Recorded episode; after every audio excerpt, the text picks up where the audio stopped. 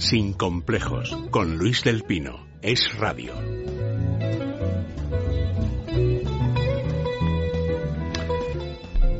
Doña Isabel San Sebastián, muy, Muy buenos, buenos días. días. Muy buenas. Bueno, que me, dicen mis espías paraguayos que, que usted va de presentación y- de, en presentación de su libro con un éxito de crítica y público realmente espectacular. Pues ayer, no, anteayer me anunciaron la quinta edición.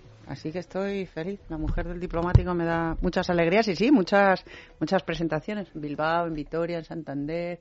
El miércoles me voy a, a Santiago de Compostela. He estado en Sevilla. no, Muy bien, muy bien. La- hay, que, hay que reconvertirse a la literatura. Tal y como van Sí, la política y el periodismo. Tal, hay que- va el panorama. Hay que, hay que reinventarse, que dicen ahora, pero vamos, a toda pastilla, no hay otra. don Carlos Cuesta, muy buenos días. Muy buenas. Carlos Cuesta me comentaba fuera de micrófono una serie de cosas que indican a las claras que, que- que está usted en estado un poco pesimista. que, que estoy, o que llevo ya una larga temporada. ¿En qué exactamente estamos? No sé, le veo, le veo últimamente como, como, en fin, convencido de que eh, el fin se acerca y los mayas tenían razón. No, a tanto no. O sea, yo estoy convencido de que nosotros sobreviviremos ahora que viene una oleada de cambio brutal. Eso es evidente. Don Jesús Arroyo, ¿cree usted que la gente que lucha, y lo digo porque es el nick de Don Jesús Arroyo en Internet, podrá hacer algo para evitarlo? Bueno, la gente que lucha estamos, estamos ganando, yo diría. O sea, que al final todos estos tiempos revueltos vienen bien. O sea, esta ola tenía que venir, eh, ya está llegando y, y, en fin, digamos, a lo mejor, en fin, algunos están agitando las aguas para que esto se produzca, eh, véase Podemos, pero, pero al final, sinceramente, yo creo que va a ser bueno, ¿no? Ya lleva siendo hora de que pegaran un meneo a esto bueno y que los de siempre reflexionaran. Usted, usted es de los míos, cree que las crisis son una oportunidad. Absolutamente. Muy bien, muy Ya era bien, hora, Ya, ya me sentía yo. yo, Pero solo. no sabemos para qué. ¿eh? Es una oportunidad, pero ya veremos cómo acaba. A peor es difícil ir. Bueno, Uy, uy. yo No, no, sé, es, yo- es muy posible. Pregúnteselo a los venezolanos. Sí. Ya verá cómo le explican que es Yo- fácil y rápido. ir Yo a peor. pensaba que a peor ya no podíamos ir y que nada me podía sorprender, pero ayer el Partido Socialista hizo dos cosas que he de confesar que me han maravillado. Uno, pedir que se elimine la partida para educación en castellano en Cataluña. Y además no solo eso, sino que lo anuncian en Twitter. Es decir, lo podían haber pedido a escondidas y tal. No, no, no, lo anuncian en Twitter. Claro. Se montó un revuelo impresionante. Porque claro, la gente decía, pero ¿Pero por qué? Preguntaban los, los pobres votantes del, del PSC, que todavía le quedan, que creo que eran seis, ahora ya deben de ser dos. Y luego la segunda, Pedro Sánchez en Murcia, diciendo que aprobará el plan hidrológico nacional que el PP abandonó. Y dices, no, no, no puede ser. Tiene, tiene que ser una, una noticia bro- lo- en broma. ¿no? Lo ha hecho en Murcia. O sea, yo, yo le pediría a Pedro Sánchez que empiece a distinguir las distintas eh, provincias españolas. O sea, yo he hablado con los regantes murcianos y además tuvimos un acto con ellos y venían a llorarte por lo que ha ocurrido allí con la famosa desaladora. Porque es que ha dicho, yo recuperaré el plan hidrológico que quitó el PP. Y dices, bueno, este señor ya está. O sea, o ha pasado por determinada barra o algo está ocurriendo. Eh, pero es que encima, es que allí las desaladoras eh, están prefiriendo, y de hecho están algunas de ellas, bueno, allí en, y en otras plazas españolas, están teniendo que pararlas. Porque el coste del agua al que ha salido es tan brutal que no pueden consumir ese agua, no pueden utilizarla. Consumirla me refiero a utilizarla para, los, para el riego. No pueden utilizarla por el coste tan tremendo. Con un agravante, gracias a la joya aquella que, que se cascó el señor Zapatero, resulta que muchos de ellos reconvirtieron sus terrenos hipotecando la casa, porque estaban convencidos de que les, iba- les iba a llegar el agua. Cuando han visto que el agua eh, desalada llega a un coste tan brutal que no pueden utilizarla, en estos momentos toda la reconversión de sus terrenos la tienen ligada a la casa. Esa es la gracia del señor Zapatero. Y encima va a hacerles chistes en estos momentos Pedro Sánchez a decirles, oye, os he dejado sin casa, os he dejado sin agua, os he arruinado, pero lo hizo el PP. Y Oiga, y un señor Zapatero que estaba con usted, por cierto que usted estaba como diputado en aquel momento, ¿eh? yo no sé si justo en ese momento, porque este sustituyó a Pedro Solves, o si llegó justo después, pero estaba en el partido respaldando todo aquello.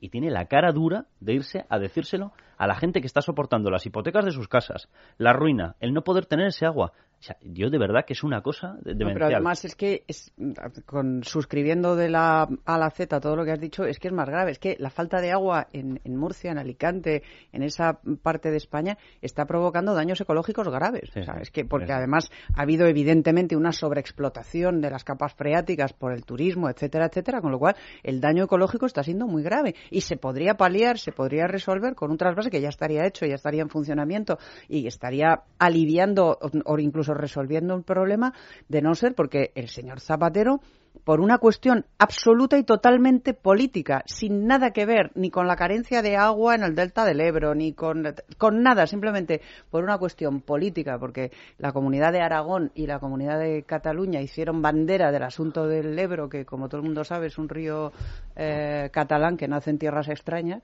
pues hicieron bandera con el tema del Ebro y se negaron a que hubiera un trasvase y ya está. Y, y el señor Zapatero anuló todos los planes que había hecho el PP. Entonces es un chiste de muy mal gusto.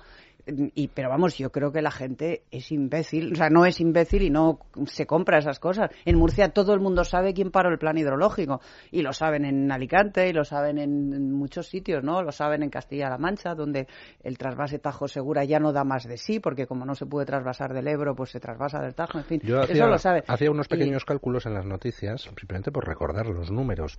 Cada año se tiran al mar 6.000 hectómetros cúbicos de agua, una vez descontado el caudal ecológico, es decir, hace falta un caudal ecológico de 100 metros cúbicos por segundo para mantener el delta del Ebro en buen estado. Bueno, pues descontado eso, se tiran 6.000 hectómetros cúbicos.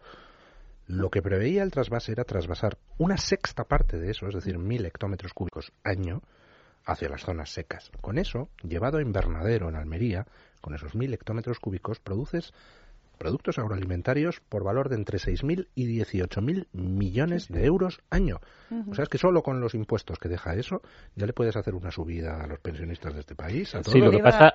perdón un segundo, añado una cosa. Es que le iba a decir, don Luis, que el problema del catalán eh, existe también, aunque ahora no toque hablar de ello, en el País Vasco y de manera creciente. Yo he estado esta semana en Bilbao y he estado en Vitoria y hay mucha angustia entre muchos padres que no pueden llevar a sus hijos a colegios del modelo A porque sencillamente ha desaparecido el modelo A. Es decir, el modelo de enseñanza en castellano ha desaparecido del País Vasco en la práctica. Isabel, es que, solo hay... que acaban de cerrar el acuerdo ahora en estos momentos un mes por el que oficialmente el Gobierno se ha comprometido con una ley orgánica votada en el Parlamento, se ha comprometido ante el Gobierno vasco a no aplicar la nueva ley BER en el País Vasco. Eso no se puede hacer. Usted tiene el mandato del legislativo, pero ¿desde cuándo una ley orgánica del legislativo tú te plantas en una plaza española y dices, oiga, aquí vamos a hacer como que nosotros somos los reyes, ¿vale? Los reyezuelos, y vamos a hacer que no se aplique esta norma. Pero, eso Carlos, que eso en este país, en este país se puede hacer absolutamente sí, pero yo, de verdad, voy a voy a voy a la parte digamos, eh, emocional del asunto. Luego, si queréis, analizamos la política. Poneros en la piel de un padre que tiene un hijo de 7, 8 años, que lo, lo digo porque lo viví, lo conocía ese padre hace cuatro días que tiene un hijo de 7 8 años que no es especialmente brillante en los estudios, de un chaval al que le cuesta a progresar y que encima tiene que estudiar en una lengua que le es completamente ajena, que no tiene nada que ver con su lengua materna, porque el, el, euskera no tiene nada que ver con el castellano, no es una lengua latina, no se entiende nada, es como estudiar en finlandés, nada y a ese padre y a esa madre que no pueden ayudar a su hijo. O sea, que ven que, asisten con frustración al fracaso escolar de su hijo porque una norma política le obliga a ese chaval a estudiar en una lengua que le resulta completamente ajena, que no habla su madre, que no habla su padre, que no hablan sus abuelos, que no habla nadie en su familia y que un gobierno, por razones absolutamente políticas y sectarias, se impone en imponerle. Es que se, empeña en imponerle. Yo es que, claro, el grado de frustración que eso genera ante el desamparo de tu gobierno, que es un gobierno español y que dice en la Constitución que tú tienes el derecho y el, y el, deber de conocer y el derecho a utilizar tu lengua materna, en este caso el castellano, yo de verdad es que, es que te llevan los demonios. Pero Isabel, es que yo creo, vamos a ver, aquí el problema es más grave. Yo creo que esto es herencia del franquismo. yo sinceramente yo no sé qué pinta un Estado o qué pinta nadie diciendo lo que tienen que hacer mis hijos. Es decir, eh, si en el País Vasco o en Andalucía o en Cataluña hay una serie de padres que se reúnen y quieren que sus hijos estudien en finlandés, pues que estudien en finlandés. O sea, aquí tenemos una herencia franquista, yo creo, de tratar de reeducar a nuestros hijos, que yo no lo entiendo, véase educación por la ciudadanía o lo que uno quiera. es decir, los hijos son... No, pero me refiero que es que es, un, es una educación totalitaria. yo creo, yo creo no, no le falta razón a lo que dice don Jesús por un motivo.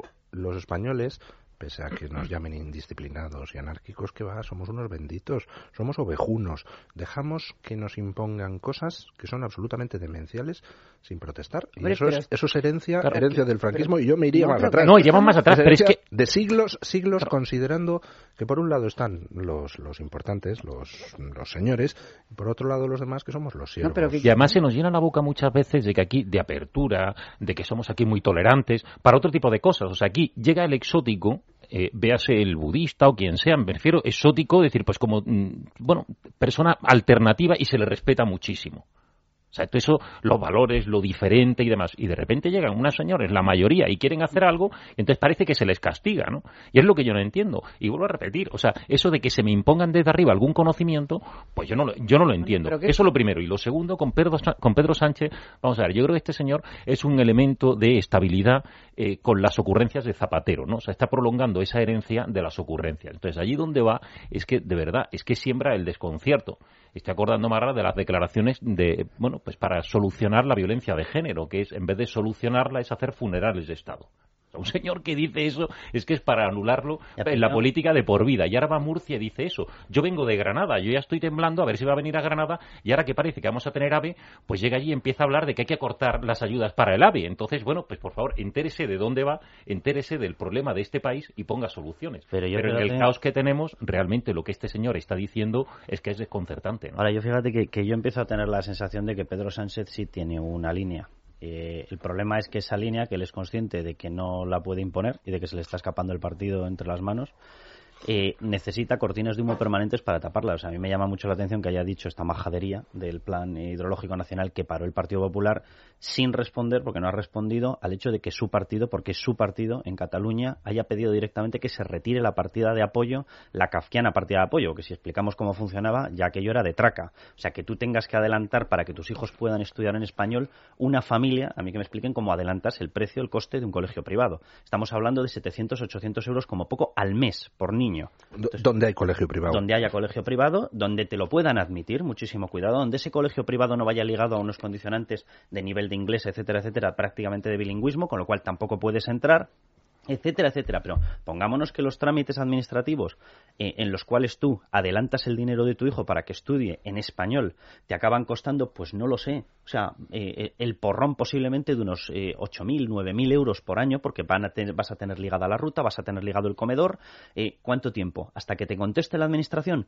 ¿Dos años? ¿Tres años? ¿Cuántas familias pueden hacer eso multiplicado por el número de niños que tienen? O sea, eso es una locura. Y esa era la partida, esa era la solución que inventó el gobierno central para el tema de que no quieren cumplir la ley, que se les debería hacer cumplir, en Cataluña. Bueno, pues el Partido Socialista de Cataluña dice que ni tan siquiera le vale eso, que eso hay que retirarlo, que esa partida tiene que salir de los presupuestos. La partida kafkiana pensada para hacer como que hago mientras se arruina una familia que pretende educar a sus hijos en español. Y sale el Partido Socialista en Cataluña a decir, no, no, yo esto lo aparto. No, no, por favor, ¿esto qué es esto, esta partida? que me la quiten. Esto en el y no ha contestado Pedro Sánchez. En ¿eh? el País Vasco está ocurriendo también. Está ocurriendo con el agravante, insisto, de que por lo menos en catalán, aunque tú no hables catalán, más o menos lo entiendes. Sabes qué es lo que le están enseñando a tus hijos. En vasco no entiendes nada. en euskera, sencillamente, no entiendes nada. No tienes ninguna posibilidad ni siquiera de orientarte o de orientar al chaval. Y está ocurriendo.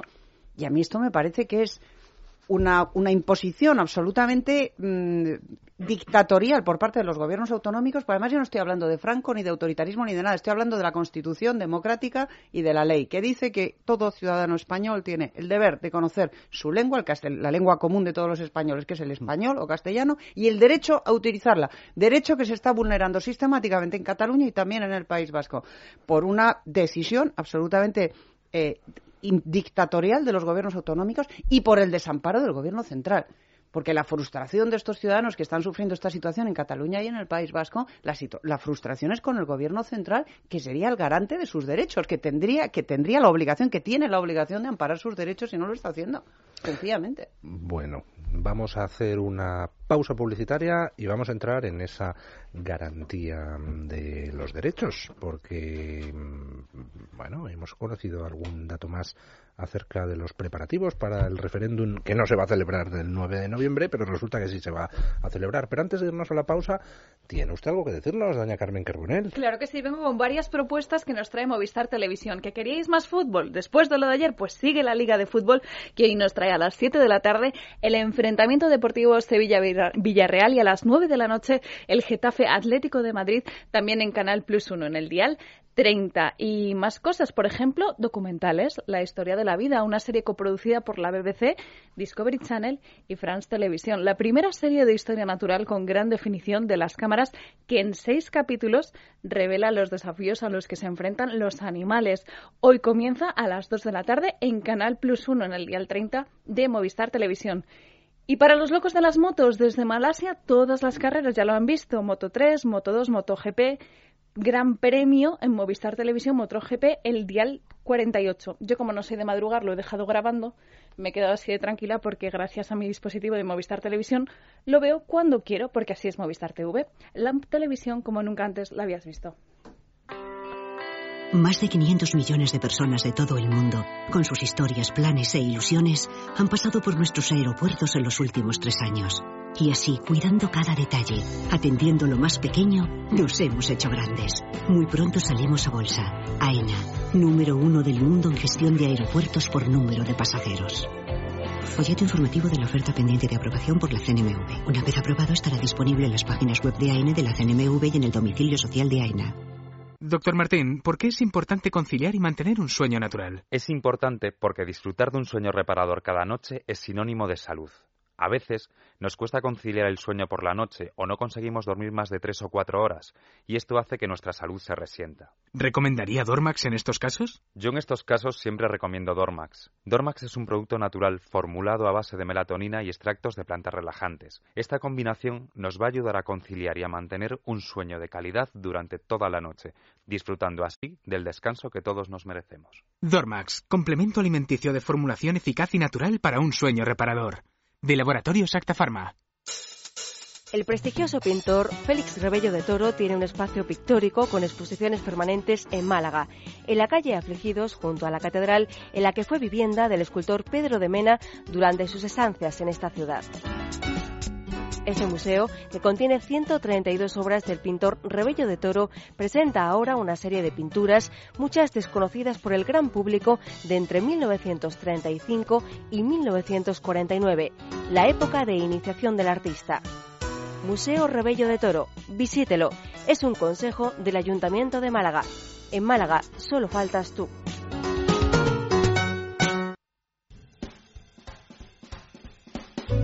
Sin complejos, con Luis del Pino. Es radio.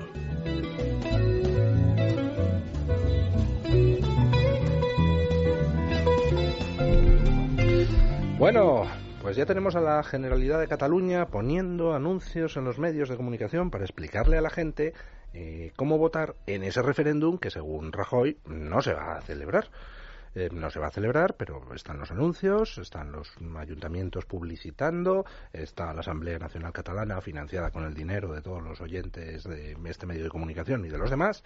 Eh, poniendo carteles por toda Cataluña, está el, eh, mm, los ayuntamientos cediendo locales, todos los ayuntamientos, incluidos cuatro del PP, cediendo locales para que se pueda votar, y el gobierno dice que después de haber prohibido la consulta al Tribunal Constitucional por el recurso del Gobierno, mm, pues ahora que se está evidentemente incumpliendo la prohibición, el Gobierno está estudiando si volver a recurrir. Mm, está muy bien, ¿no? Es muy útil esta actitud del gobierno. Sí, es que yo, yo creo que a veces el problema de nuestros dirigentes, de todos, es que no se dan cuenta que cuando estamos de fiesta, estamos de fiesta, pero la fiesta dura poco. Entonces ya luego pues acaban las celebraciones, los chistes, las gracias y volvemos a la vida normal. Entonces en Cataluña eh, los dirigentes, que no la gente normal, eh, sigue metida en esa fiesta y no se dan cuenta de que ya el fin de semana ya ha pasado. Eh, ¿A qué me refiero? Es que visto desde fuera, primero ya cansa y segundo es que da vergüenza ajena.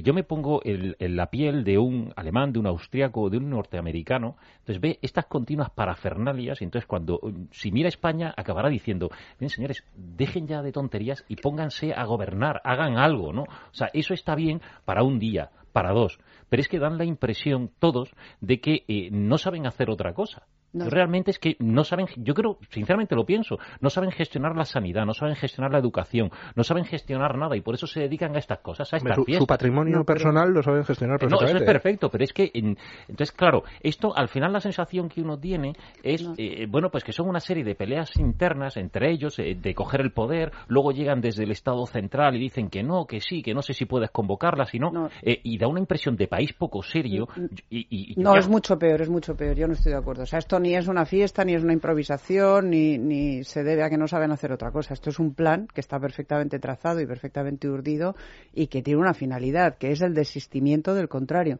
O sea, aquí el nacionalismo tiene muy claro cuál es su proyecto, tiene muy claro cuál es su, su empeño. Otra cosa es que sea un proyecto eh, loco o que, o que conduzca al abismo, que yo estoy convencida de que lo que conduce. Sí, sí, pero ellos van a donde van, que es a la independencia. Sea el abismo o no lo sea, ellos van a la independencia. Y van a la independencia por desistimiento del contrario. Entonces, el contrario se opone una vez, el, el contrario entendiendo el Estado de Derecho español, que es mm, a lo que ha pertenecido Cataluña siempre, porque jamás ha sido otra cosa más que parte o del Reino de Aragón o de España, nunca ha sido otra cosa. O sea, y ellos a lo que van es a la independencia. Y para eso vale cualquier, eh, cualquier instrumento y cualquier camino. Y están en ello. Y cuando se les cierra uno, van por el de al lado. Y cuando se les cierra el de al lado, intentan otro. Y constantemente ese es su empeño.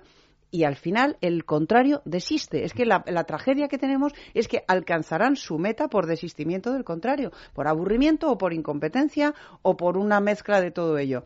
Pero la obligación del Estado español, del Estado de Derecho español, es impedir que el día 9 de noviembre se saquen urnas a la calle. Y parece ser que no lo van a impedir. Y nos dirán, no hay censo, no tiene ninguna validez jurídica. ¿no? Está... Seguro que sí, no hay censo, no tiene validez jurídica y es una pantomima. Pero es una pantomima que en términos legales no vale nada, pero que en términos políticos vale No, mucho.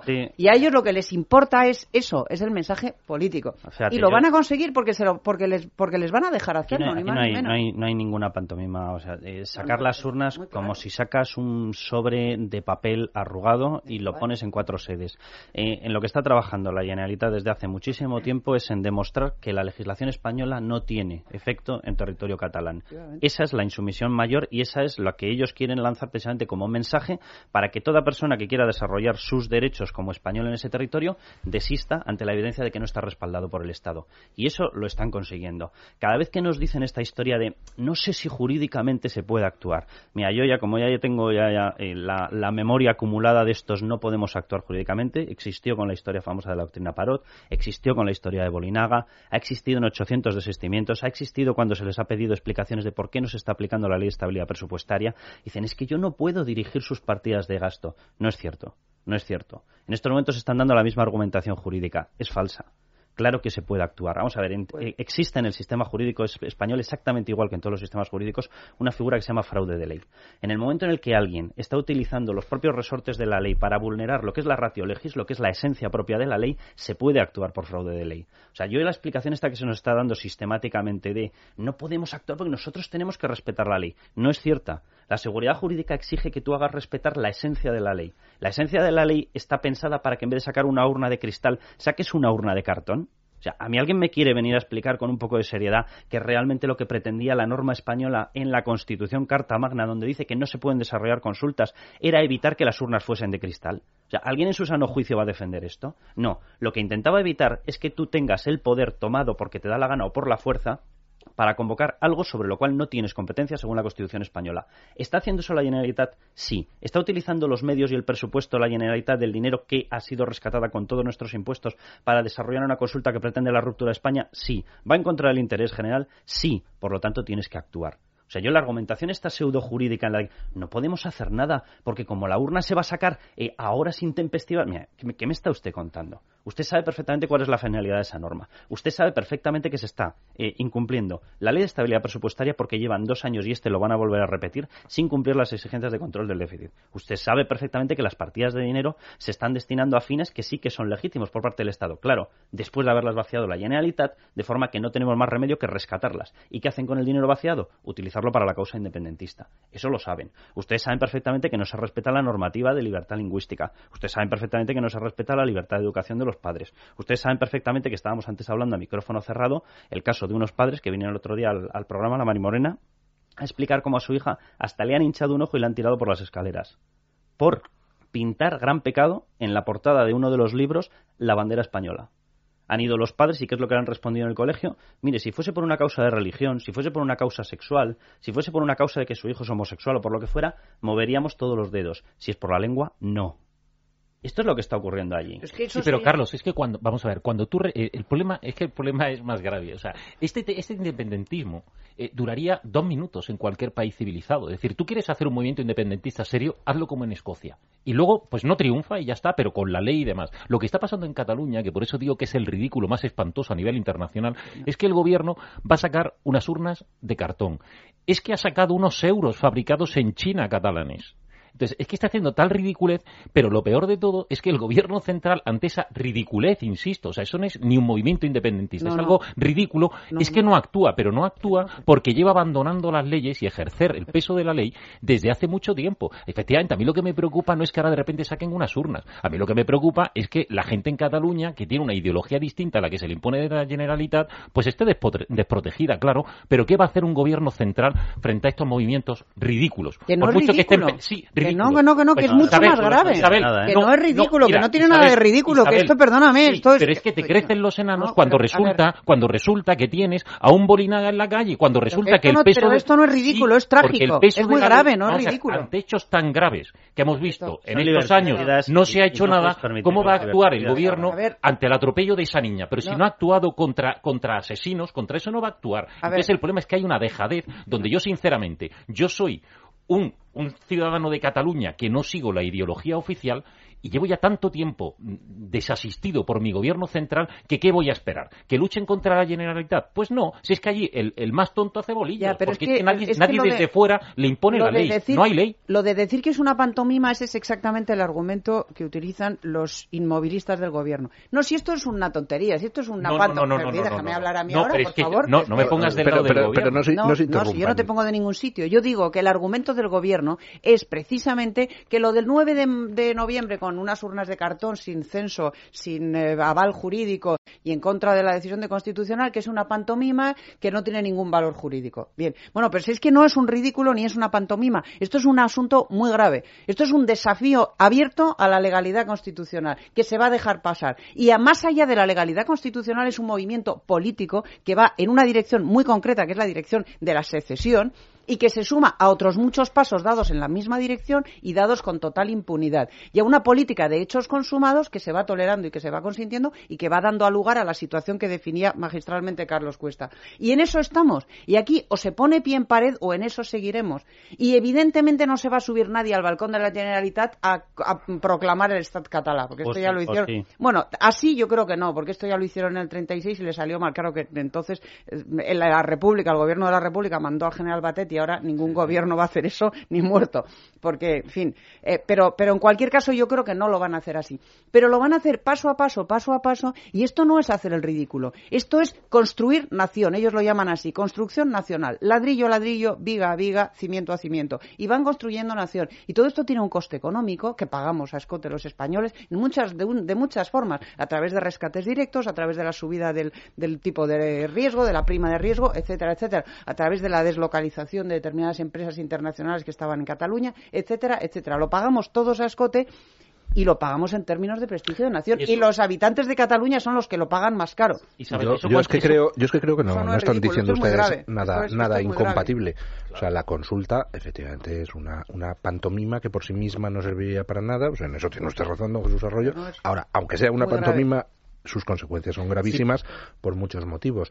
No solo, no solo por el hecho de que constituye un desafío a la eh, Constitución y a las leyes establecidas y por tanto transmite a toda la población la sensación de que aquí nos soltamos las leyes y no pasa nada de nada, lo cual es destructivo para cualquier Estado democrático. Pero es que además, desde el punto de vista exterior, ¿qué país va a venir a invertir a un país donde la ley no se respeta y donde no sabes si el país dentro de cinco años va a estar unido o habrá saltado por los aires. Dice, oiga, qué lío, ¿no? Y dentro de cinco años tengo que andar, que si la sede social por aquí, anda ya, me voy a invertir a otro lado más estable, yo que sé, Polonia o cualquier sitio, que no tengo este Pero tipo de Luis, problemas, la, ¿no? la violación eh, es mayor y Isabel, yo y un montón de gente, por desgracia, eh, hemos visto esto reflejado en otra comunidad autónoma, en el País Vasco.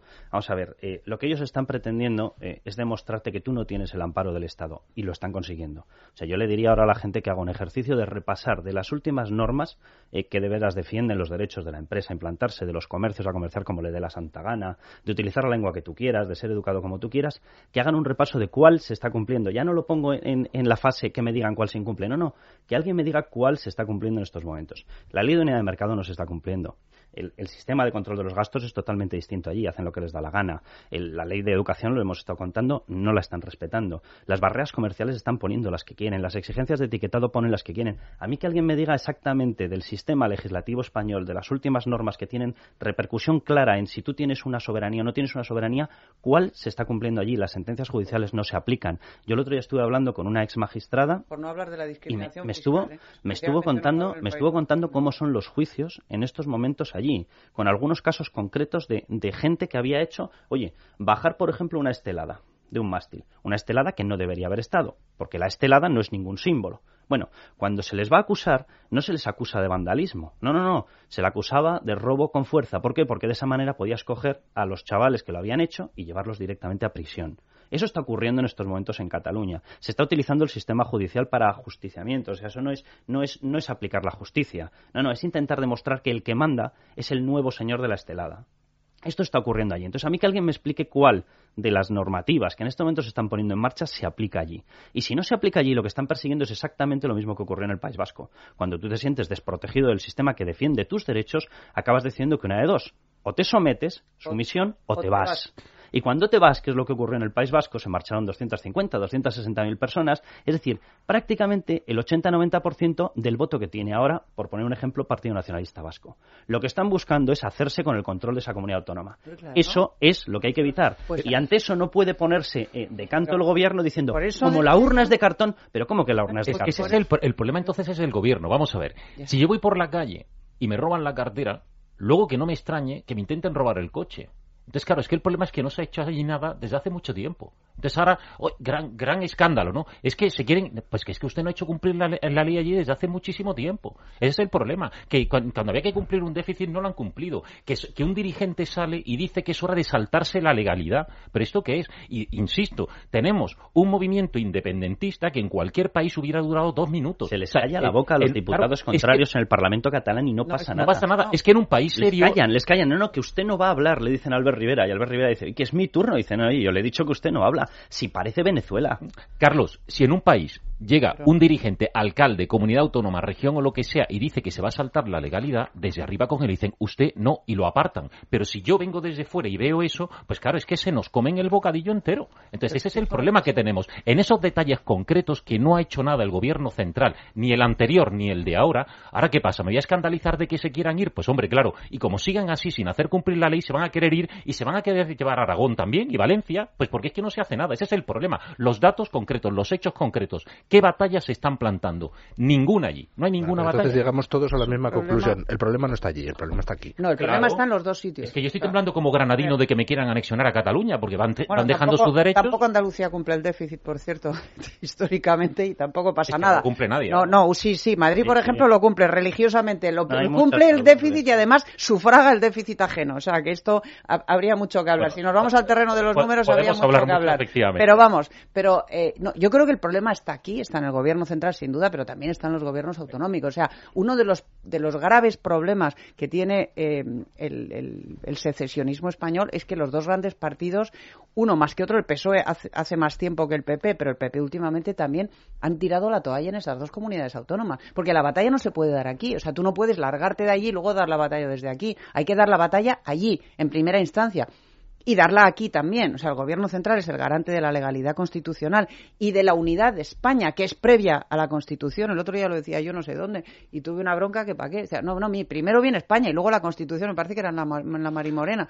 Y Ricardo decía, no, no, la Constitución, el 78 y tal. Siempre, pero mucho antes del 78 y de la Constitución ah, España existía y la unidad de España existía. España es previa a la Constitución. Entonces, la obligación, evidentemente, del Gobierno central es garantizar que se cumple la Constitución y que se mantiene la unidad española tal y como consagra la propia Constitución. Pero la obligación del Partido Popular y del Partido Socialista es dar la batalla de la Constitución y de la legalidad en el País Vasco y en Cataluña. Y si no, retirarse y que la de otro, que es lo que está pasando en Cataluña, por ejemplo, donde la está dando Ciudadanos. Sí, en, relación con lo cuando que tú desistes, cuando los, perdona, y termino, cuando los dos grandes partidos que vertebran la nación española desisten de su obligación de dar la batalla en las dos comunidades autónomas en las que existe un peligro real de secesión, porque evidentemente es mucho más cómodo si tú vives en el País Vasco o vives en Cataluña mimetizarte con el paisaje que destacarte, señalarte y dar allí la batalla. En el País Vasco hasta hace unos años te jugabas la vida. En Cataluña no, pero te jugabas, digamos, la, el tipo social. El ¿no? ostracismo. Y ahora en el, el ostracismo social. Y en el País Vasco ahora también, en cierta medida, aunque hay algunos núcleos de resistencia. Pero cuando los dos grandes partidos desisten de existir y el Partido Popular, y esa es, a mi juicio, la gran responsabilidad del Partido Popular actual, o actual ya no tan actual, desde hace unos años, decide que como no tiene nada que hacer ni en el País Vasco ni en Cataluña, lo que va a hacer es apoyar al nacionalismo moderado, sin darse cuenta de que no hay nacionalismo moderado ni en Cataluña ni en el País Vasco desde hace muchos años, y abandona la plaza y cede el terreno que es suyo, el terreno ideológico propio suyo del PP se lo cede al nacionalismo moderado, pues apaga y vámonos, porque una vez que no hay resistencia local en Cataluña y en el País Vasco, no hay nada que se pueda hacer desde el conjunto de España, desde Madrid, por, en términos eh, políticos, lo digo, no en términos de Sí que sí, ciudadanía, eso es así. para, para frenar eso. Se podrá frenar, se podrá retrasar, pero te pongas como te pongas, no lo vas a impedir. La batalla hay que darla allí. Y la batalla se ha desistido, se ha dejado de dar allí hace ya tiempo. Y Pero ese es el grave problema que yo, tenemos. Yo es que lo veo todavía más grave, porque, por ejemplo, en el País Vasco no es solo que se haya desistido, que el Partido Popular allí haya decidido no plantar batalla, no, no.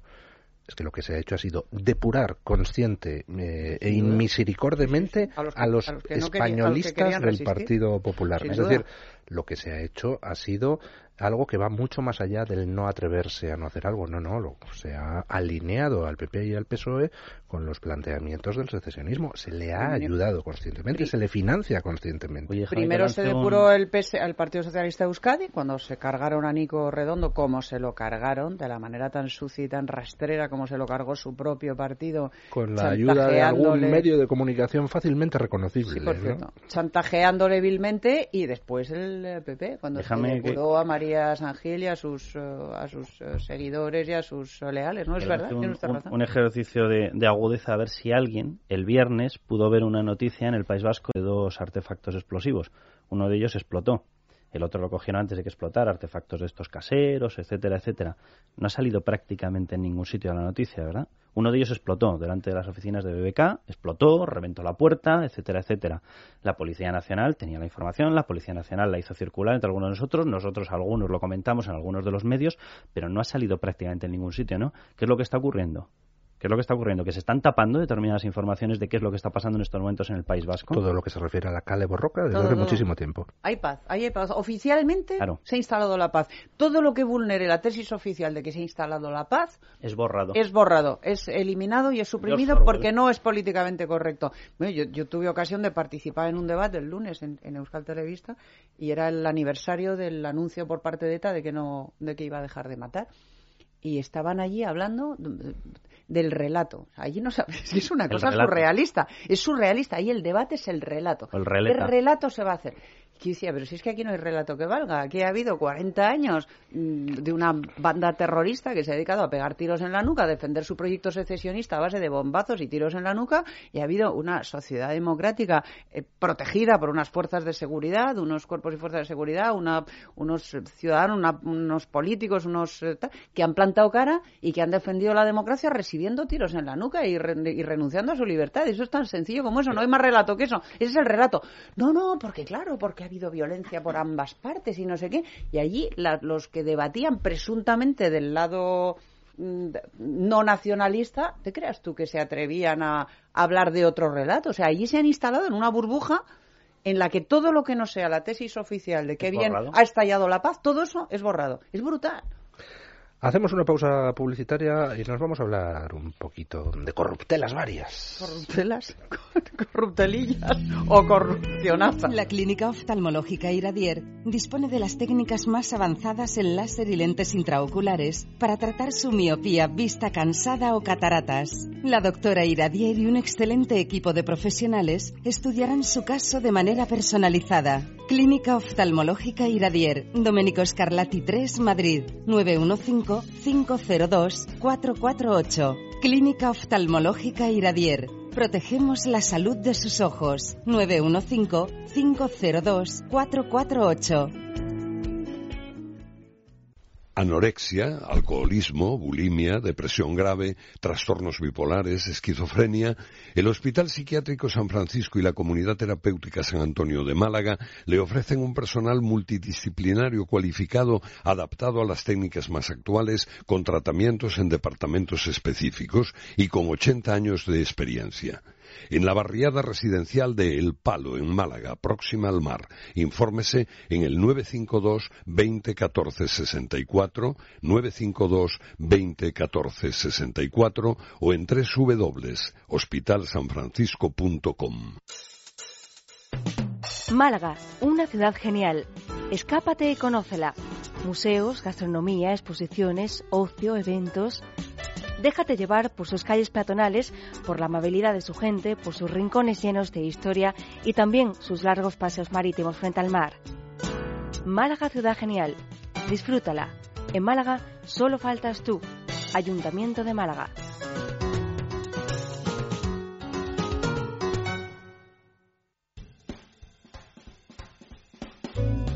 Sin complejos, con Luis del Pino. Es radio.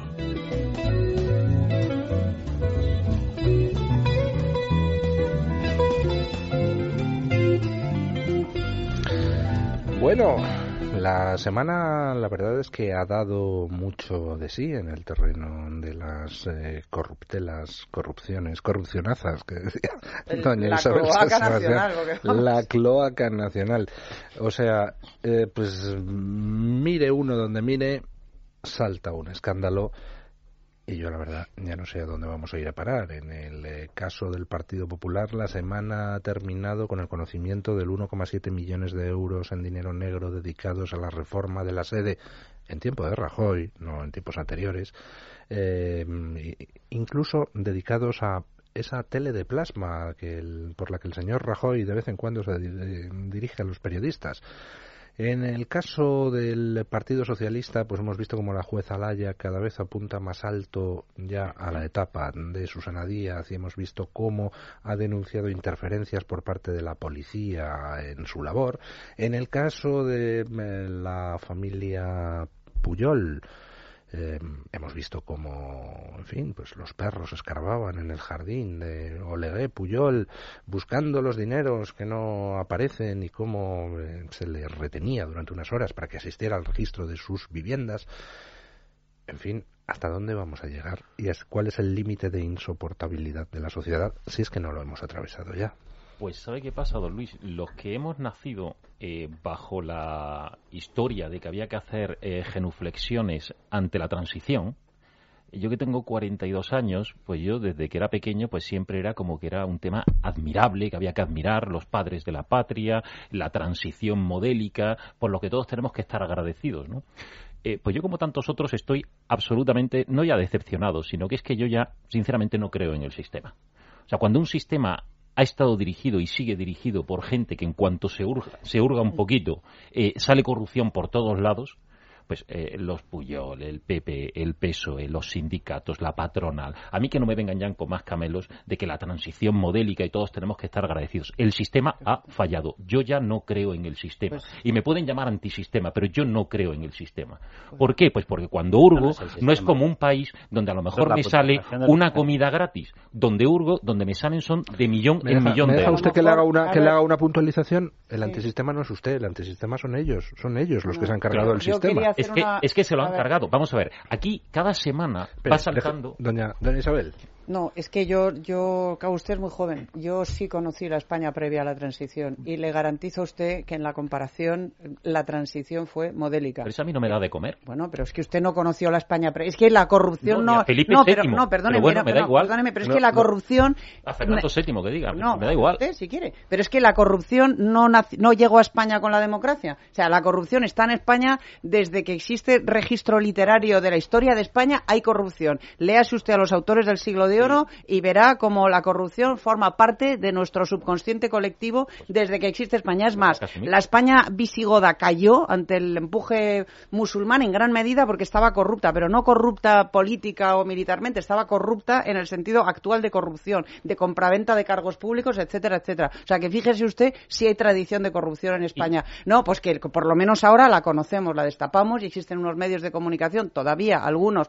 más o menos libres, que nos permiten conocerla y tomar nuestras decisiones políticas, que también tenemos libertad para tomar decisiones políticas en función del conocimiento de esa corrupción. Y eso ya es mucho más de lo que teníamos antes de la transición. Pero bueno, a lo que voy. Pues, pues no sé, ¿No? pues yo, pues Bueno, yo que no he pues, conocido, no, yo que no, pues será, por eso, porque usted, será por eso, porque usted no la ha conocido. Yo sí la he conocido. No, ni y visigodos. con- bueno, pues claro, pero, le, pero, pero como hay que conocer la historia para intentar evitar repetirla, yo le digo que la corrupción no vino con la democracia. Es muy previa Claro. y está, está arraigada en nuestra cultura y en nuestra historia. A lo que voy.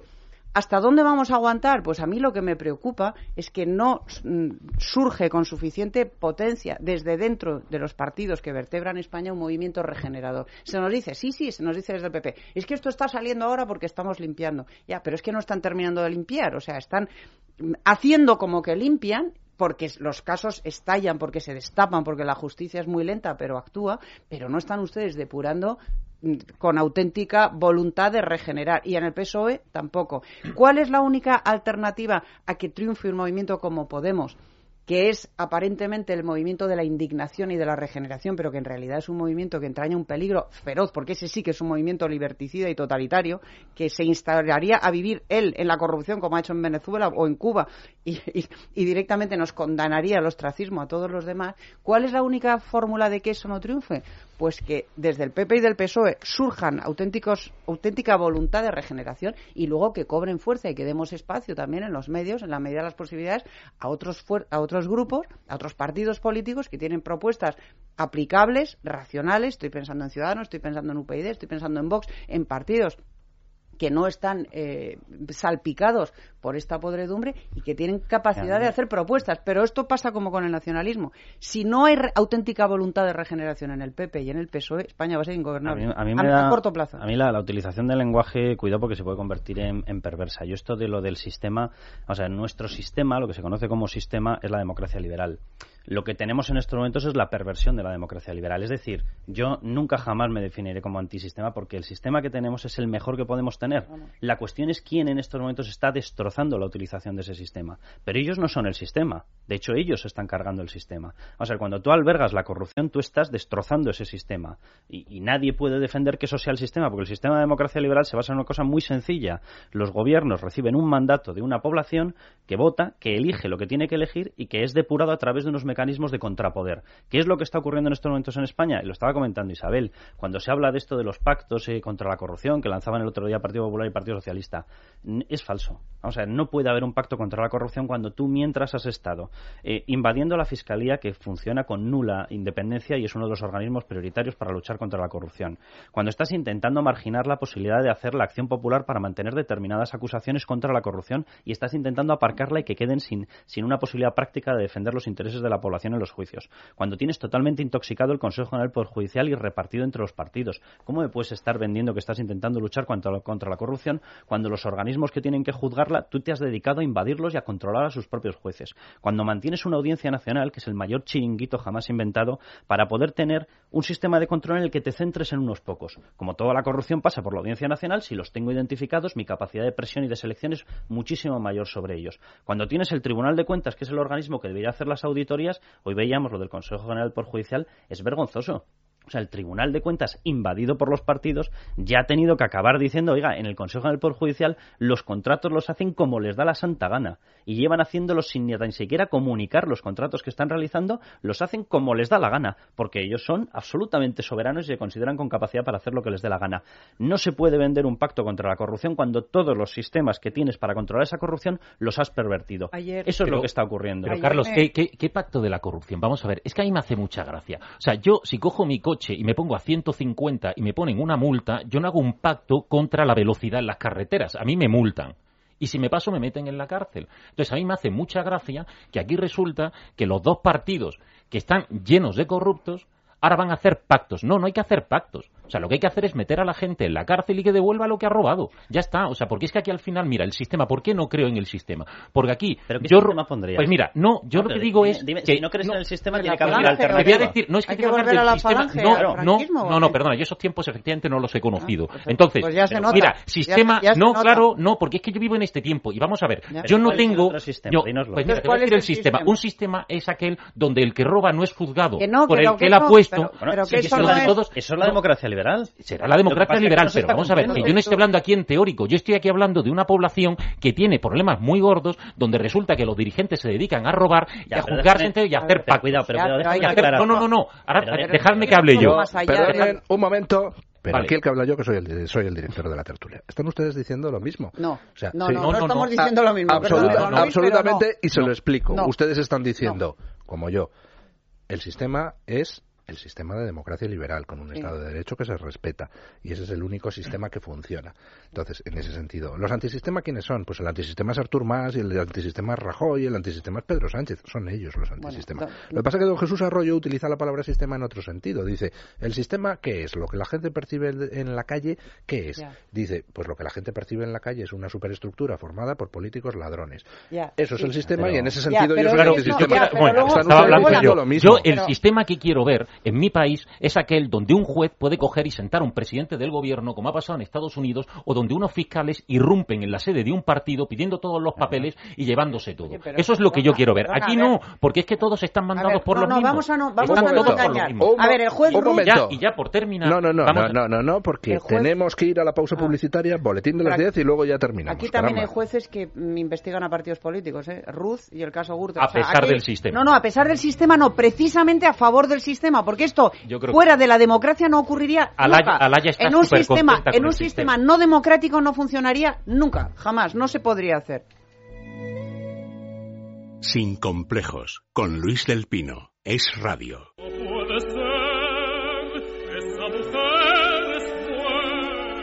Saludos amigos, ¿quién no ha escuchado alguna vez esta romanza?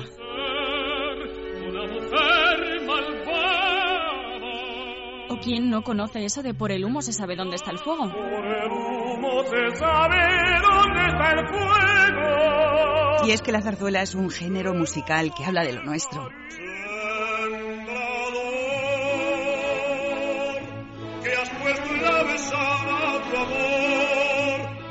Describen nuestra geografía y son retratos costumbristas de toda una época.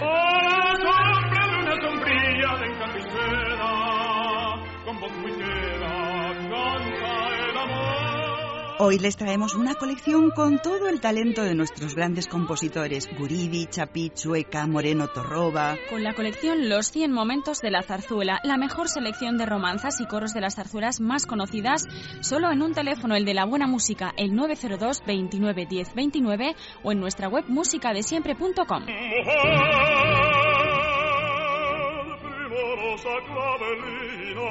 Con fragmentos de zarzuelas como la canción del olvido, el caserío, la revoltosa, la boda de Luis Alonso y muchas más. Interpretadas por grandes voces de la lírica como las de Alfredo Kraus o Victoria de Los Ángeles. Son cinco discos con 100 temas y además hemos incluido un DVD con fragmentos de las famosas zarzuelas dramatizadas de Radio Televisión Española.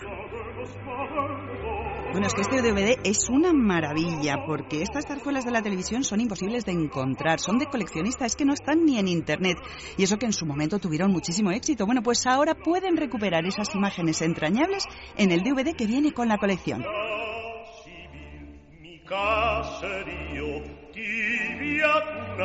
Y además a un precio excepcional. Los cinco discos y el DVD están rebajados de 49 euros a solo 33 más unos pequeños gastos de envío si la piden en el 902 29 10 29. Solamente hoy hemos rebajado 50 colecciones especialmente para la radio. Bueno, es que yo siempre recordaré, Silvia, cuando mi abuela nos llevaba a mis primas y a mí a la zarzuela. Era un momento mágico del año. No sabes cómo te comprendo, Paloma, porque es que mi abuelo también es un gran aficionado a la zarzuela y gracias a él pues las conozco, las he oído desde pequeña y me encantan. Hay que revivir estos momentos, llamen ya al 902 29 10 29 y también en nuestra web musicadesiempre.com. Y durante la próxima hora les vamos a regalar a todos los oyentes que pidan estos 100 momentos de oro de la zarzuela un reloj de pulsera de cuarzo precioso. Ya saben, solamente en nuestra web musicadesiempre.com y en el 902 29 10 29.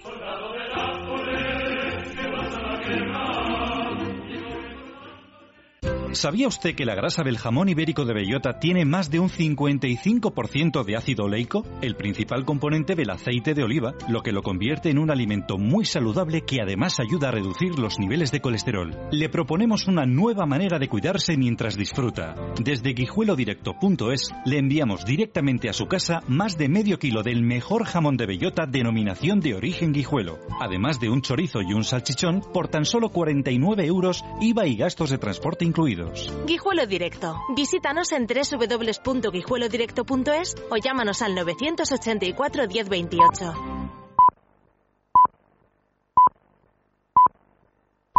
Son las 10, las 9 en Canarias.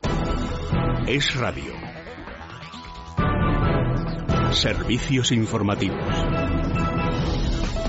Buenos días. Caso de las tarjetas Black de Bankia. En declaraciones a Telecinco, el ministro de Hacienda y Administraciones Públicas, Cristóbal Montoro, ha asegurado que este tipo de cosas no se deberían producir porque, dice, los representantes políticos son voluntarios y tienen un plus de responsabilidad. Además, ha reconocido que le duele criticar a Rodrigo Rato, pero que su conducta es inadmisible. Francamente no me cuesta criticar determinadas actitudes de otros, pero de a los que hemos estado tantos años juntos, hemos hecho un trabajo juntos y un trabajo de confianza y de lealtad, pues duele. Duele, pero lo hago. Lo hago porque realmente hay, hay conductas que no son admisibles.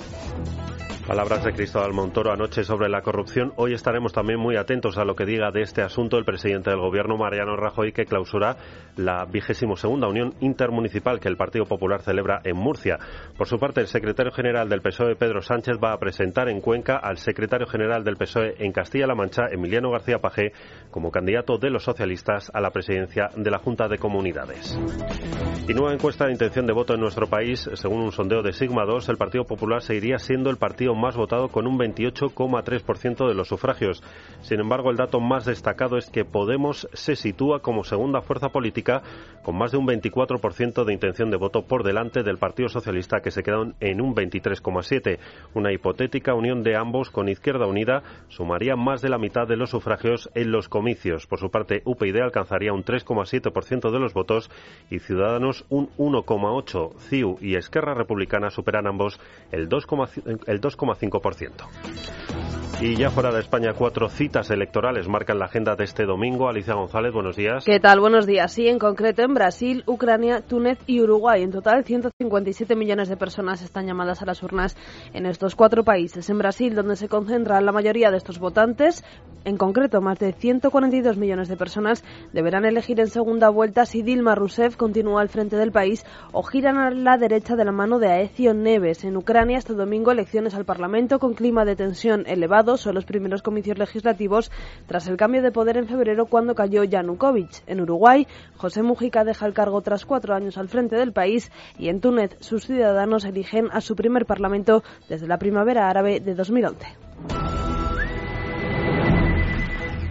Y vamos ya con lo más destacado de la prensa de este domingo. Rubén Fernández, buenos días. Buenos días. El clásico es el único tema común en todos los diarios. Libertad Digital, Benzema e Isco completan la semana grande del Real Madrid. El mundo, Gran Real Madrid barre al Barça de Luis Enrique.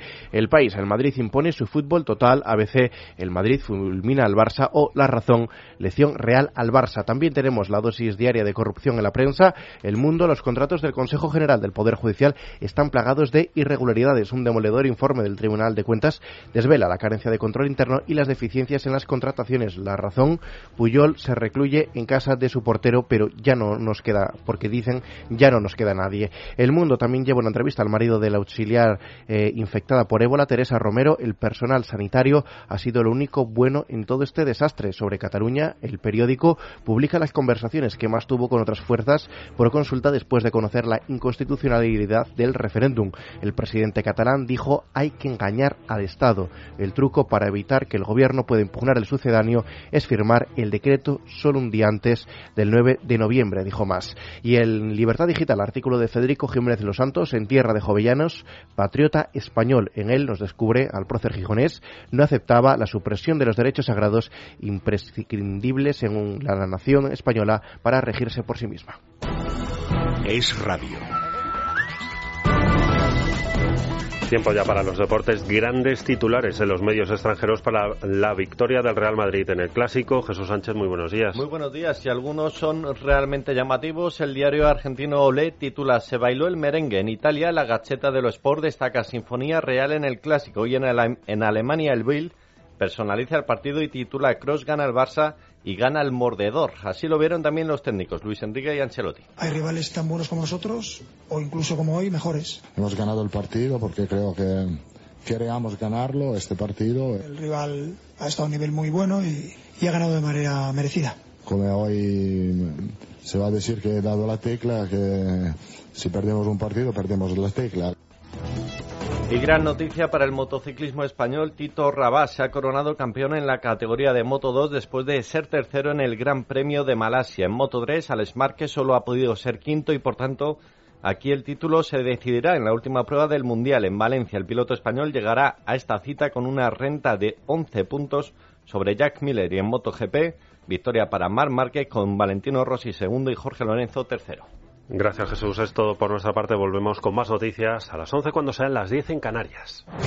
Fue noticia. Que la PCR de virus ébola ha dado resultado negativo. Que va a pedir justicia para todo. Me siento atropellada, me ha dicho. No caben astucias, ni atajos, ni añagazos. Aceves es una persona intachable de una honradez acreditada. Los catalanes tienen derecho a saber si el presidente de la Generalitat ha estado cobrando comisiones y la EPA viene a confirmar que estamos haciendo lo correcto. Pero hay muchos claroscuros en estos datos de la encuesta de población activa. La información no descansa este fin de semana. A la una y media de la tarde con Francisco Carrera. Es noticia. En Es Radio. Es la mañana de fin de semana sin complejos.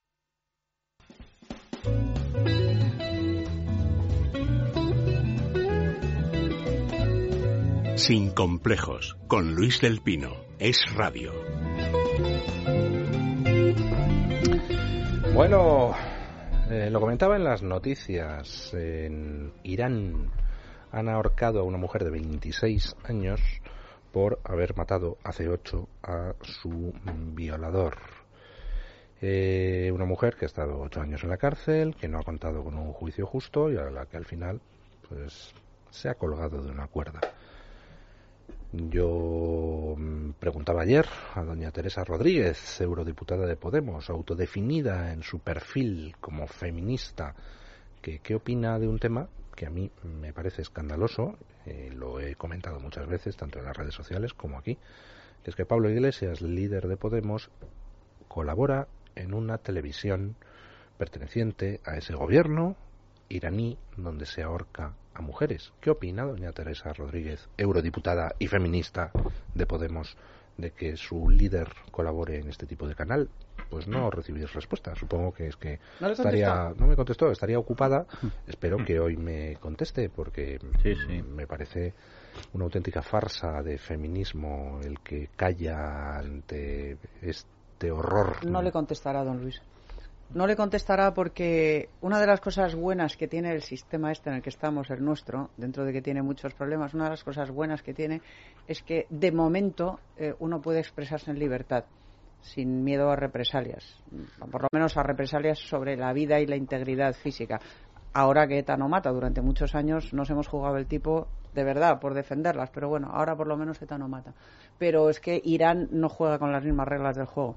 Entonces yo me temo que estos antisistema de aquí, que combaten este sistema de aquí, que dentro de sus, de sus problemas, insisto, y de sus lagunas, defiende y protege la integridad de las personas y la libertad de expresión, no tienen lo que hay que tener para enfrentarse a otros sistemas, como por ejemplo el iraní, donde cuando desacatas las reglas férreas que ese sistema impone, te cuelgan de una grúa o te meten en la cárcel o te, o Pero a te- mí, o te- pero o a te mí me retiran de sorprende, dos. pero a mí me sorprende mucho porque yo a Pablo Iglesias le considero, por supuesto ideológicamente, que tiene eh, mm, muchísimo peligro, Sí, sí, pero le considero duda. una persona, no una persona muy inteligente. Sí, sí, Por tanto, duda. a mí, de verdad, me extraña que cometa la evidente torpeza de continuar colaborando con un canal iraní de televisión. O sea, es que no veo, no veo Él lo ha la explicado. ¿eh? necesidad. Él, él en una de las intervenciones estas que tiene en los campamentos de verano, en las charlas, eh, le preguntaron por esta cuestión. Yo, yo vi la grabación de aquel vídeo y la explicación que da es literalmente terrorífica. Lo digo porque para que nos vayamos haciendo una idea de qué es lo que considera él el mal menor que es la violación absoluta y sistemática de los derechos humanos. Y él lo explicaba de esta manera. Dice, a mí me preguntáis que por qué tengo que utilizar la televisión iraní para emitir eh, mis contenidos. Y yo os lo digo abiertamente. Dice, a mí no me gusta. ¿Cómo voy a respaldar yo ese régimen? Pero si tengo que utilizar sus medios, es el mal menor.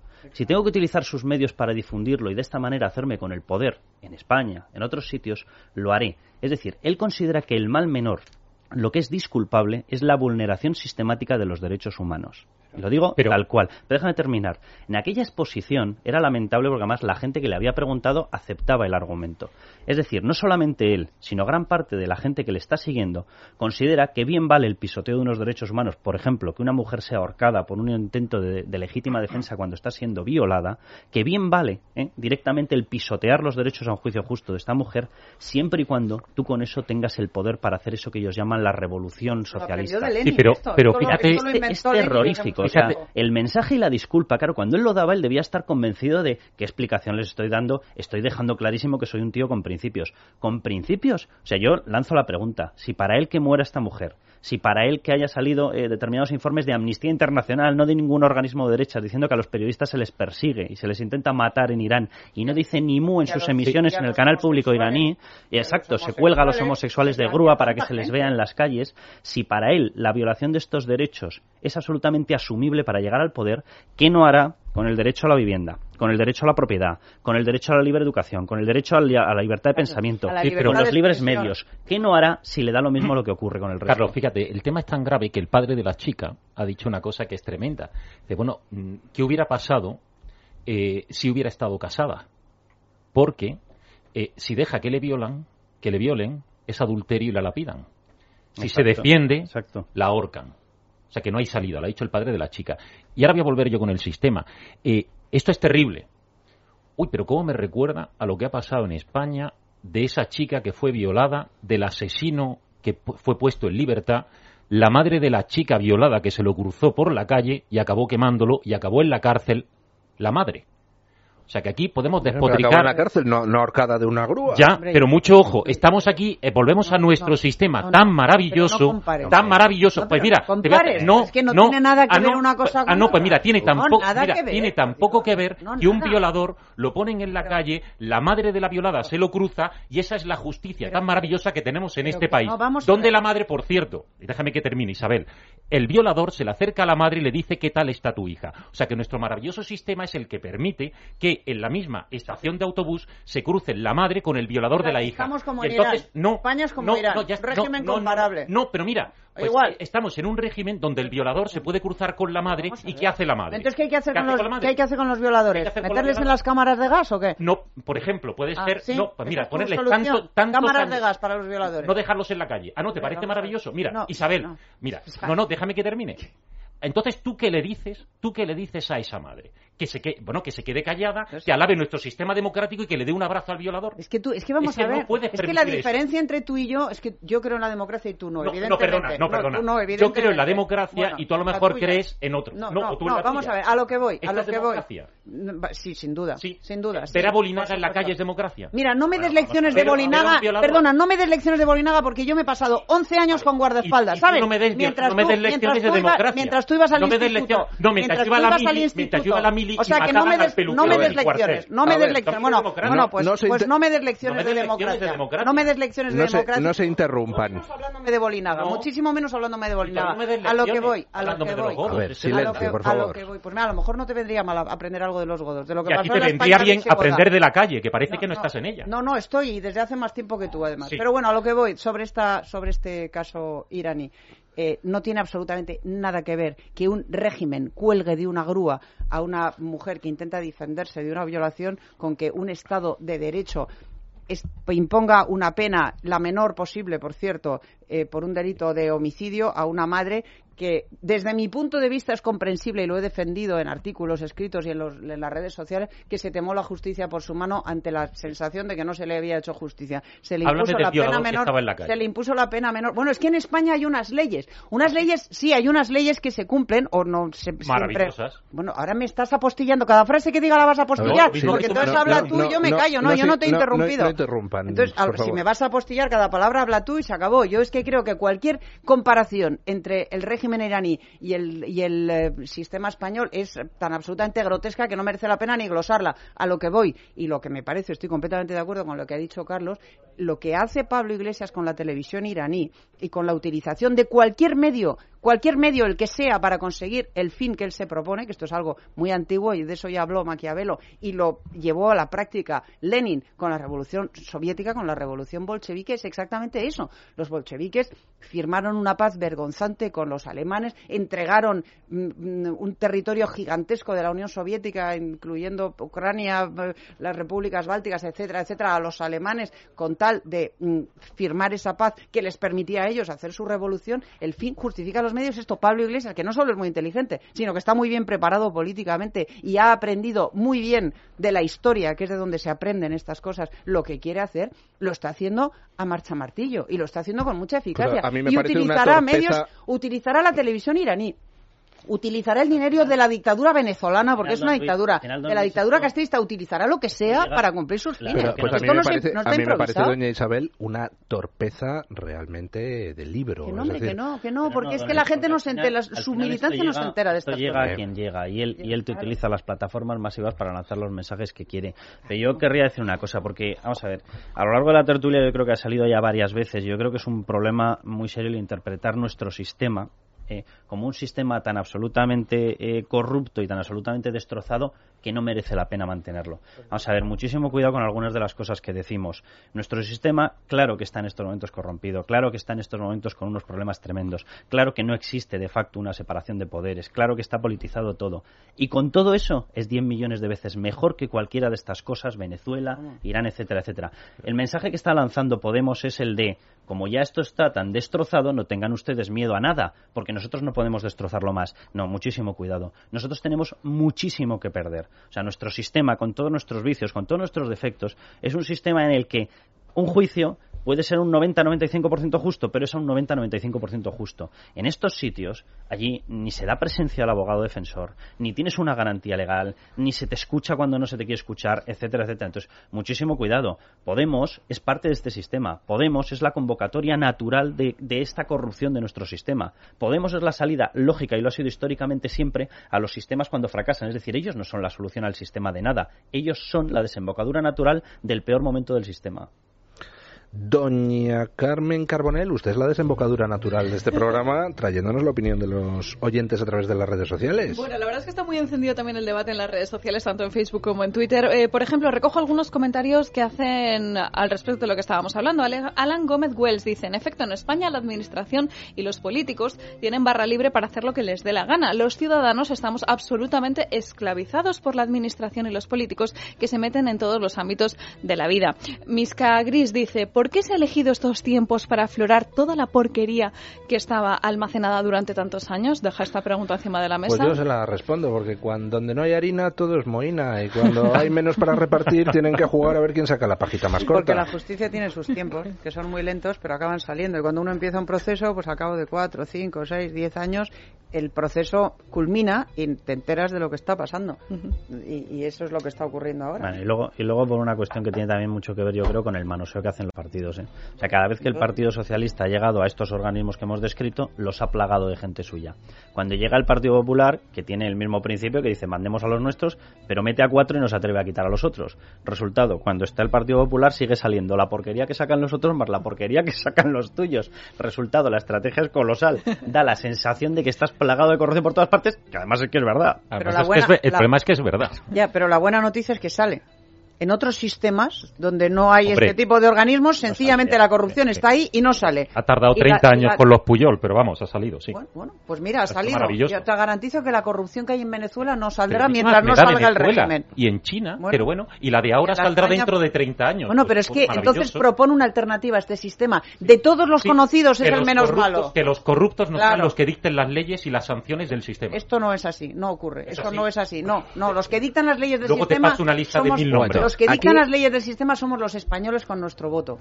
A través de nuestros representantes En electos. esta- que en ese esta- sistema es perfectamente perfeccionable, sin duda, y hay que perfeccionarlo. Pero no confundamos. En esta mesa de tertulia, quien dicta las normas son los oyentes. Claro ver, que sí, voy a reclamar su tiempo. Víctor Aragoneses dice en Twitter, la casta se ha convertido en el nuevo feudalismo donde todos se creen el Cid campeador y son más como el Dioni.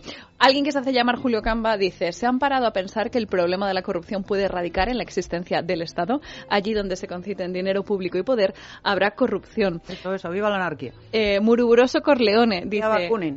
Viva Bakunin y la anarquía. Ojo, yo, bueno. que consta que yo recojo lo que dicen en las redes sociales, ¿eh? un poquito de todo. Que viva Bakunin, que viva la anarquía, que no sé. Eh, Fíjese, dice, dice Francisco Zamora Jiménez, cada vez que oigo algo de que la Constitución garantiza tal o cual, calo- tal o cual cosa, me da la risa floja por no llorar.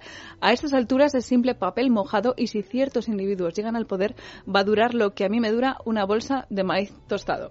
Eh, añado una cosa que decía Muruburoso Corleone. Ah, no, este ya, ya, lo he leído. Eh, sobre la educación, por ejemplo, también hay algunos temas que han puesto encima de la mesa, como por ejemplo Carla Medina Agag, sobre el caso de los niños que no pueden estudiar en español. Lamentablemente, al final solo queda la mudanza a Madrid o a regiones donde sí se pueda, por lo menos de momento. María Turuchel Alcantuz Inarejos dice. No es que se entienda o no una lengua, es el adoctrinamiento continuado de nuestros hijos haciendo uso de la lengua cuando solo es una herramienta de comunicación. Y el último comentario que voy a leer Toda la razón, ¿eh? es de Ciudadano Pinzas, dice tal y como está la educación en ciertas partes de España, la opción de la clase en casa como en Estados Unidos no es tan descabellada. Muchas gracias, doña Carmen. Y a través del contestador, ¿qué dicen, doña Marta? Bueno, pues los oyentes hoy se han despachado bien a gusto con el Partido Popular y con el PSOE. Los hay también que coinciden con Carlos Cuesta y advierten sobre los efectos de un gobierno de Podemos. Y por último también he añadido un par de mensajes sobre el tema de la educación en Cataluña.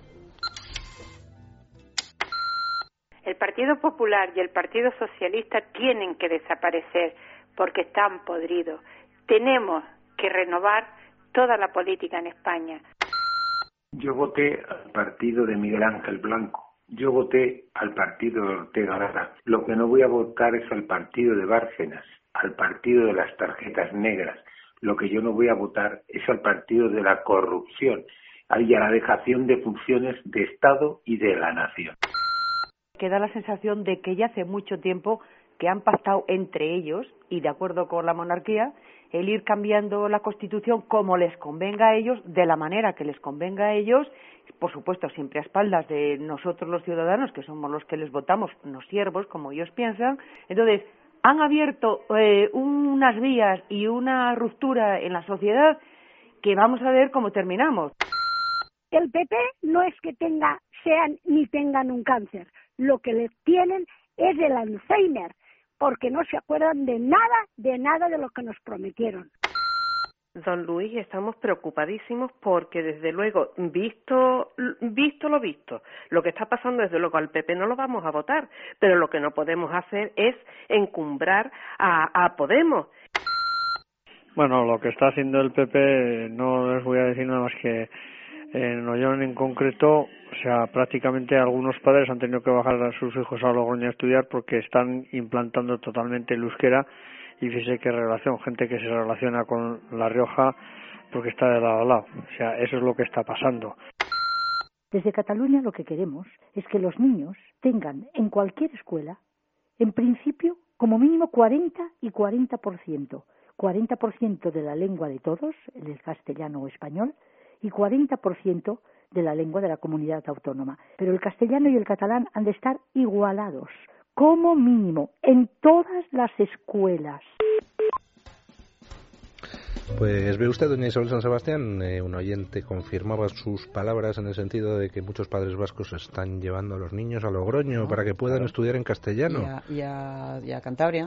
Muchos, dependiendo de dónde vivan, están, no les queda otra opción que marcharse de su comunidad autónoma e irse a una limítrofe para poder escolarizar a sus hijos en una lengua en español en la que puedan ayudarles, porque es que en la que puedan enterarse de lo que estudian y en la que puedan echarles una mano. estamos hablando insisto, es que el, vasco es una, el euskera es una lengua incomprensible, es una lengua que no tiene nada que ver con el español. Hablamos del tema lingüístico, el tema lingüístico se está utilizando y decía una, oyente, un oyente decía que se estaba utilizando precisamente para el adoctrinamiento, tiene toda la razón. Cuidado porque hay más mecanismos donde, por ejemplo, en Andalucía, donde no se utiliza el tema lingüístico, la ley de memoria democrática, porque se les quedó corta la ley de memoria histórica, ellos están impulsando en estos momentos una ley de memoria democrática, que es la ley autonómica que es todavía más bestia que la ley de memoria histórica. Ahí se plasma clarísimamente que puedes alterar los programas educativos para introducir el civilismo. Lo de civilismo no lo dicen ellos, lo digo yo, pero es que en el preámbulo de la norma pone abiertamente que un grupo de aristócratas, señores pudientes y la Iglesia desataron la guerra civil pasando por encima de lo que hubiese que pasar y dice y acabando con quien tuviera que acabar. ¿cómo, se atreven a insultar así a los padres de Juan Luis Cebrián y de José Bono? por Dios. Entre otros. Entre otros cuidado, porque el adoctrinamiento en unos sitios se utiliza a través de la lengua, en otros sitios se está utilizando directamente sin contemplaciones, alterando la historia para enfrentarnos a la educación y no se hace nada, sea con la lengua, sea con lo que sea. Si el problema es la dejadez. En el País Vasco y en Cataluña es la lengua, es la educación, son los medios de comunicación autonómicos, es todo o sea, en el País Vasco y en Cataluña todo el, gobierno autonómico, todo el poderío de los partidos nacionalistas que, tienen el poder prácticamente absoluto a escala autonómica se utiliza para lo que ellos llaman construcción nacional. se limita ahí. Y lo están consiguiendo. Y, insisto y lo digo una vez más. La penetración en Valencia, por ejemplo, de este asunto, cuidado con ella. ¿eh? Sí, sí, también, también. Por, hombre, porque es que el nacionalismo lleva en sí mismo el germen del imperialismo. O sea, si tú les das la independencia a Cataluña, irán a por Baleares, a por Valencia, etcétera. Pero insisto, no es problema del, nacionalismo. En Galicia gobierna un partido que se llama Partido Popular con mayoría absoluta, que en sus últimas elecciones autonómicas llevaba en su programa el impulso del gallego en todos los órdenes, desde fábricas, colegios, etcétera, etcétera, y el acercamiento de Galicia a la lusofonía. Es decir, criticamos, criticamos a Artur más por el acercamiento a la francofonía. pero en Galicia, pues en Galicia los padres pueden escolarizar a sus hijos en español. En el País Vasco no pueden. y en Cataluña tampoco. Los padres no pueden elegir en Galicia la lengua de enseñanza de sus hijos, salvo en determinados lugares. Lo que prometió el señor Feijóo era que habría libertad de elección de lengua e yo, de verdad creo que, vamos, no creo que haya en esta mesa alguien más crítico y desde hace más tiempo con el PP que yo, con este PP, con lo que está haciendo y lo que ha hecho mucho tiempo atrás. Pero comparar el, el, grado de opresión que sufre en los gallegos con el gobierno de Fijo, con el que sufren los vascos con el gobierno del PNV o el que sufren los catalanes con el gobierno de CIU es, es ir demasiado lejos. Y comparar el de Cataluña con lo que sufren los chinos, pues también es eh, muy eso. sin duda. Pero, sigue, siendo sigue siendo opresión. Sí, pero, pero infinitamente diferente. Es que hay que, en fin, es que es lo que hay. ¿no? El PP con mayoría absoluta en España, eso no hay que olvidarlo. ¿eh? está no hay que con, esa con esa mayoría absoluta? Sin duda ninguna. Nada. No sí, no, mucho menos de lo que debiera, desde luego. Está desaprovechando una oportunidad histórica. Y lo peor es que yo creo que ya no hay vuelta atrás. Bueno, don Carlos Cuesta, doña Isabel San Sebastián, don Jesús Arroyo, muchísimas gracias por esta. ¿Me dejas que pida que resintonicen los televisores? Rápido, rápido, que esta noche hay la Mari Morena. Sí, sí, sí. y el televisor sin resintonizar. Dígalo. Nada, que le den al, al televisor rapidito a resintonizar para que reaparezca, que nosotros no nos vamos, vamos a seguir estando ahí, lo único que va a ocurrir es que va a cambiar de orden el canal. Entonces denle ya a resintonizar que si no esta noche que cuando esta noche enciendan la tele y no le vean a usted no es que le, no es que le hayan censurado todavía, sino que se han olvidado de resintonizar el televisor. Que no esperen a cambiarla esta noche, que lo vayan haciendo ya. Que, nos van a ver esta noche que estamos ahí, está Carlos, ah, usted yo, nos van a, yo voy a estar también. A ver, bueno, que nos van a ver, pero pasa que resintonizar el, el televisor. Ahí, ahí, a darle al botón. Bueno, muchísimas gracias. Hacemos una pausa publicitaria y nos vamos a hablar de prospecciones petrolíferas y luego de asuntos de interés nacional. Sin complejos, con Luis del Pino, es radio.